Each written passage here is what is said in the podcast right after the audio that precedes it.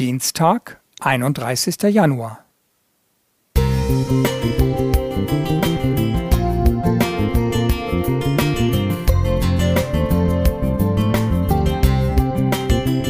Ein kleiner Lichtblick für den Tag.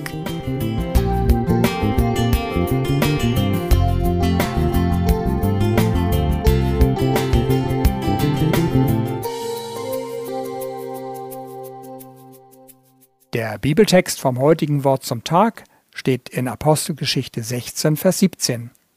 Ich lese ihn nach der neuen Genfer Übersetzung. Die Frau lief hinter Paulus und uns anderen her und schrie in einem fort, diese Leute sind Diener des höchsten Gottes. Sie sagen euch, wie ihr gerettet werden könnt.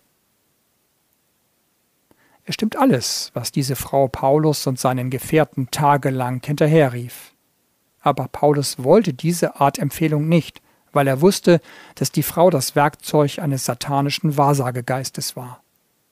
Schließlich befreite er sie im Namen Jesu von diesem Dämon. Als unerwünschten Beifall empfanden wir auch im Gemeinderat eine große anonyme Zeitungsanzeige, in der für den Sabbat geworden wurde, aber leider in Stil und Wortwahl so abschreckend, dass wir den Eindruck vermeiden wollten, die Schorndorfer Adventgemeinde habe diesen Holzhammer zu verantworten. Sollten wir nun weitherzig gemäß dem Jesu-Wort, wer nicht gegen uns ist, der ist für uns handeln, oder doch unsere Überzeugung äußern, dass selbst die Wahrheit nur tönendes Erz ist, wenn sie lieblos verkündigt wird?